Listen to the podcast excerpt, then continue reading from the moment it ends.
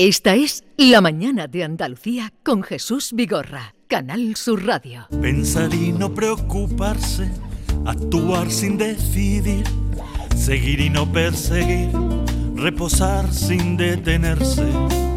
Ofrecer sin calcular, no aferrarse a la esperanza, no detenerse en la espera, escuchar sin casi hablar. Respirar en silencio dejarse quieto flotar, perderse yendo hacia el centro, hundirse sin respirar.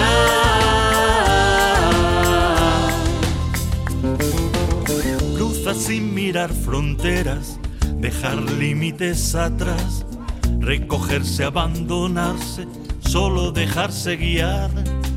Ser criatura tan solo, no haber de sacrificar más allá del sacrificio cumplida la voluntad. Respirar en silencio. Estamos escuchando un tema de Paco Damas eh, con la chica que hizo un trabajo extraordinario, La Sin Sombrero, luego hizo otro segundo disco. Él siempre ha ido recopilando en los últimos años pues a las mujeres, a las escritoras y algunas en la sombra, ocultas. Y es eh, lo que hacen también dos jóvenes que están con nosotros, Carmen G. de la Cueva, buenos días. Buenos días. Y Ana Jarén, buenos días. Hola, ¿qué tal? Buenos días. Que vienen a presentarnos su libro Escritoras, una historia de amistad y creación. El texto es de Carmen, la ilustración es de Ana Jarén, un libro mm, delicioso ya como objeto. Eh, empezando por ahí, eh, por, los dibujos, por cómo está eh, editado, ¿no? Y, luego, pues el contenido que trata de rescatar también a, las escritoras. Bueno, es, un viaje por la, por la vida de, de, algunas escritoras que a mí personalmente me han interpelado, ¿no? En cuyas vidas yo he podido ver mis luchas cotidianas, mis temores, pero también el placer de encontrar en otras amigas a esas compañeras de, vida que, me han hecho mejor. Tiene eh, una importancia la residencia de estudiantes, porque siempre se habla de la residencia de estudiantes de, eh, de hombres. Y siempre está, claro, indudablemente, el trío, Buñuel, Lorca, Dalí. Al lado, cuando vayan ustedes, que, que es recomendable la visita, estaba la residencia de señoritas. Bueno, al lado, al lado, al lado, cerca estaba y, y como tal no, no, existe como el edificio. No, no, queda nada del edificio. Queda uno de los edificios, pero eh, empezó fundándose en algunos hotelitos de la manzana, ¿no? La residencia de estudiantes está en la colina de, de los Chopos, que, que, la llamó así Juan Ramón Jiménez.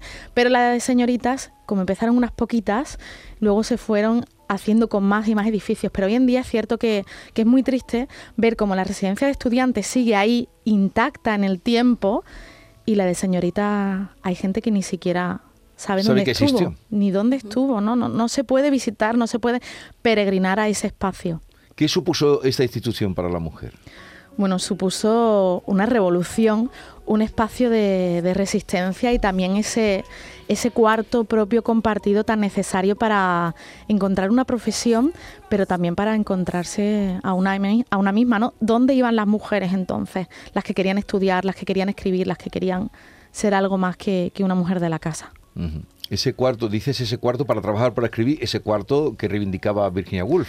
Claro, pero es que Virginia Woolf lo reivindicaba en 1928 y 29 pero María de Maeztu lo fundó en 1915, es decir, 14 años antes. Así que ya en España teníamos aquí el germen del feminismo mucho antes que, que Wolf. Y, va bastante adelantado, ¿eh? ¿Eh? Por, lo que dices, por los años, por lo María de Maeztu. Bueno, María de Maeztu y María Lejárraga, que en ese momento, un poquito después, en 1916, ya con sus cartas a las mujeres de España, estaba reivindicando ese espacio propio, ¿no? Mujeres de España, fundad vuestros clubes donde reunirnos y, y donde ser felices también y las maltrataba mm, eh, Pío Baroja, por ejemplo, que le pidieron una vez que fuera a dar una conferencia, ¿no? Eh, eh, y le dijo... Jacinto Benavente. Jacinto Benavente. Claro, Pío Baroja era, el difícil porque él era el, hermano, de Carmen Baroja. Más, más, osco. Era, era el que dijo Benavente aquello, yo no doy conferencia ni a, tontas ni a, ni a tontas ni a locas, con lo que, ni a tontas ni a locas claro, era, eran tontas, eran locas y eran mujeres que, estaban haciendo lo que no se podía hacer, ¿no? Que era salir de la casa y, y buscarse una vida propia. Bueno, y tu papel, Ana Jarén, cuéntanos qué ha sido en este libro. Eh, tú te encargas de la ilustración. ¿Cómo ha sido la relación de vosotras dos trabajando? Ha sido maravillosa, pero ha sido en dos tiempos. A mí me llega el texto de Carmen, entonces yo trabajo sobre, sobre lo que ella ha escrito.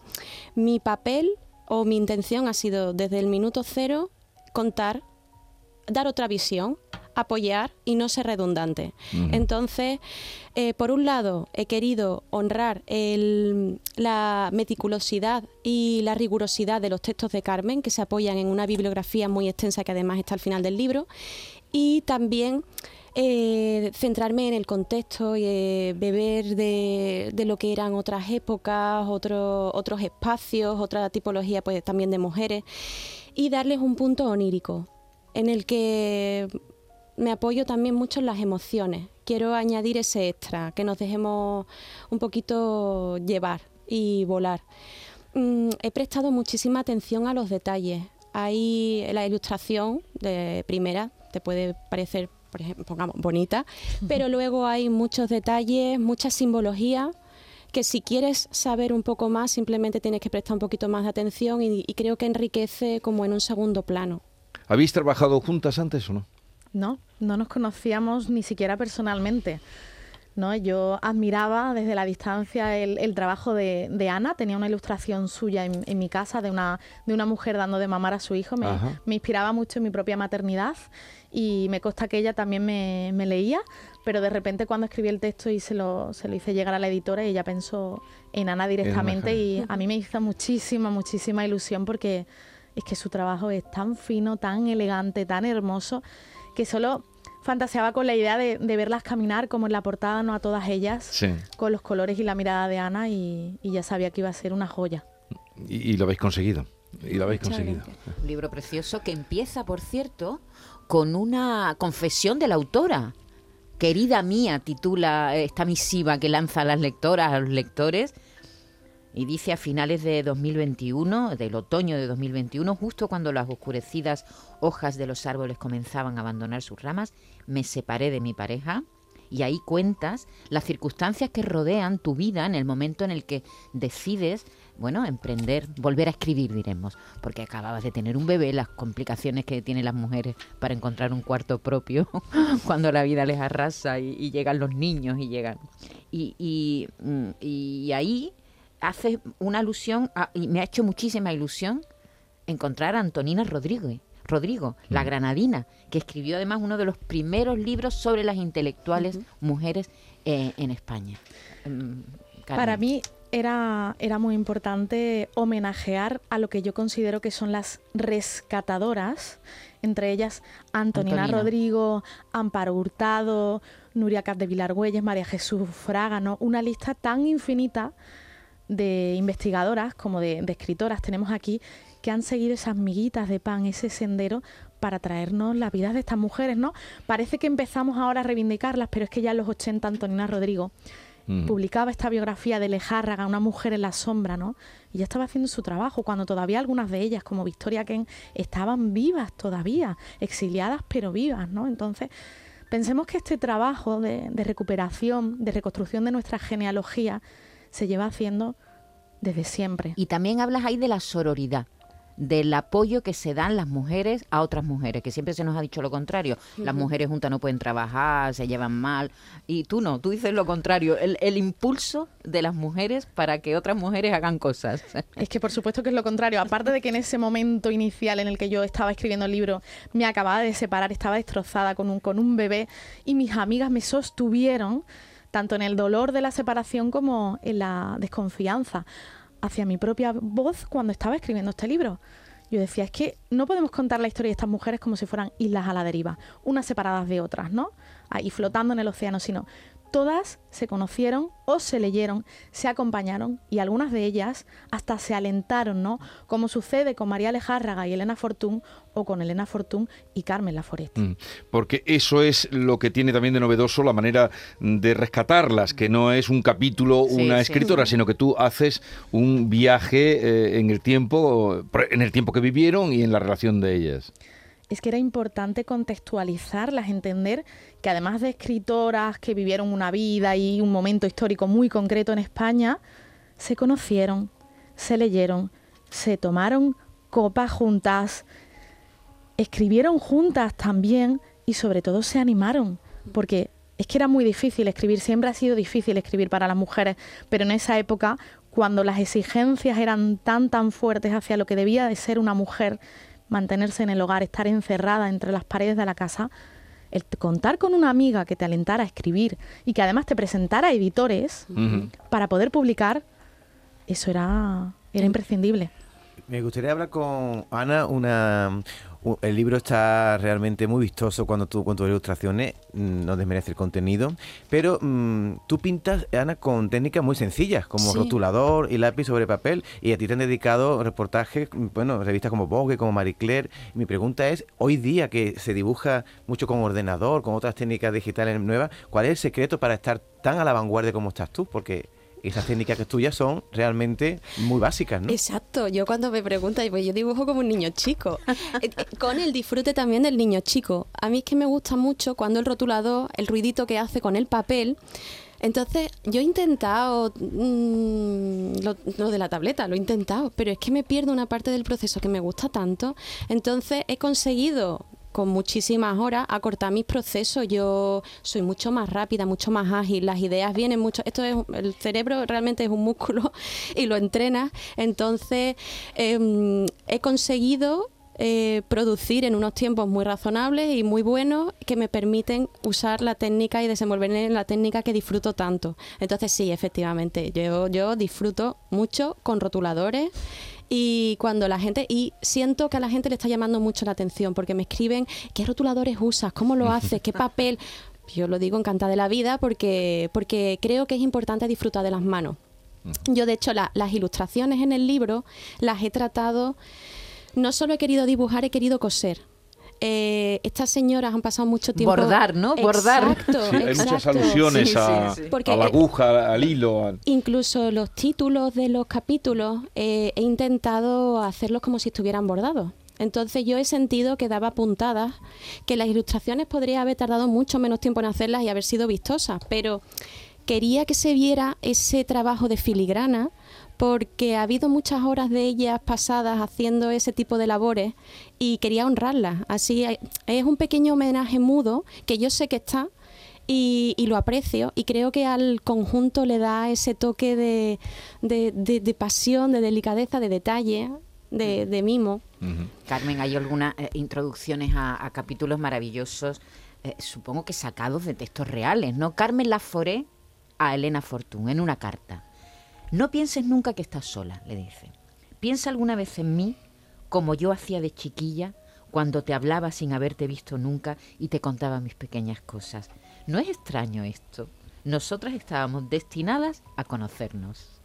Bueno, es una preciosidad ese fragmento que, rescatas porque corresponde a una, a una, de las cartas que se escribieron. Esa la escribió Carmen Laforeta a, a Elena Fortún y claro, es que Elena Fortún era de una generación, dos generaciones mayor, era 30 años mayor que, que la Foret, y la Foret la conoció con su personaje de Celia, ¿no? Celia fue un personaje infantil que inspiró muchísimas infancias, la de la Foret, pero también la de Carmen Martín Gaite. Y de repente, cuando la Foret publica su nada, se encuentra con que Fortún la lee. Y empieza esa hermosa correspondencia. Dos mujeres escritoras de diferentes generaciones que se alientan una a la otra en momentos tan distintos de la vida. Mm, seguimos dándole vueltas a este libro que es obra... Es. que es tan bonito. Yo decía que como objeto, aparte del contenido del libro, pero como objeto mismo no se hacen libros. Bueno, ahora se está haciendo más ilustraciones, ¿verdad? Yo, yo creo que estamos viviendo un momento dulce. Yo personalmente creo que en España tenemos una tendencia a creer que no se hacen cosas. Sí, yo, y este libro yo lo veo que hay un especial cuidado en la edición eh, y eso se agradece. El conjunto queda muy cerradito. Aquí hay muchas mujeres grandes, eh, Elena Fortún, que tú hablabas, Sucelia, eh, María Alejárraga, eh, Carmen Martingaite, María Teresa León. Yo, me falta una mujer que no sé por qué no está, a lo mejor. Carmen de Burgos. Bueno, Carmen de Burgos está, hay, hay algo por ahí. A ver, la selección es inevitablemente personal. Es decir, están las que están y podría haber muchas, muchas más. Pero a mí en mi momento vital en el que lo he escrito, en el que estaba maternando muy intensamente, yo las he elegido porque me he visto en sus textos y en sus anhelos, ¿no? Y en, y en esos deseos que, que, como piedras en el bolsillo se han ido guardando. Carmen de Burgos sale brevemente cuando cuando se cuenta que se casa muy jovencita con un periodista bastante conocido, que el matrimonio le va fatal y que este periodista de alguna forma la, la, maltrató. La maltrató, la condicionó y ella tuvo que, pelear mucho también para ser quien es. Pero está también Rosa Chacel, que, que esa la redescubrimos cuando vuelve después del exilio, Concha Méndez. Eh, todas esas mujeres a las que Paco Damas, que estábamos escuchando y ahora vamos a terminar así, eh, son muchas de ellas las llamadas sin sombrero. La sin sombrero, ¿no? Tania, Tania Bayo la inauguró así por, por lo que decía, ¿no? De, nosotras de Maruja Mayo que cuenta que, iban sin el sombrero por, por, la Gran Vía y eran como revolucionarios, ¿no? Quitarse el sombrero en ese momento era algo completamente político y Tania Bayo la, la llamó así.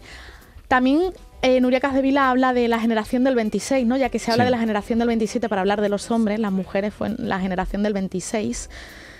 A mí me gusta llamarlas escritoras, ¿no? Escritoras, que es el título del libro. Exacto. Escritoras de Carmen G. de la Cueva y de Ana Jarén, eh, libro publicado por Lumen, una historia de amistad y de creación que recomendamos y seguro que en cuanto que lo ojeen o lo miren o lo vean o lo toquen se van a, enamorar.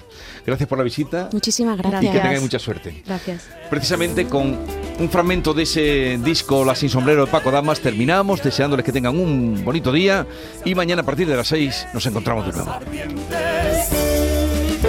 Yo sé bien que te escondes donde siguen y que al cruzar su senda de delicias, mariposas nocturnas te persiguen, donde lloran cautivas tus caricias. Mariposas nocturnas te persiguen donde lloran cautivas tus caricias.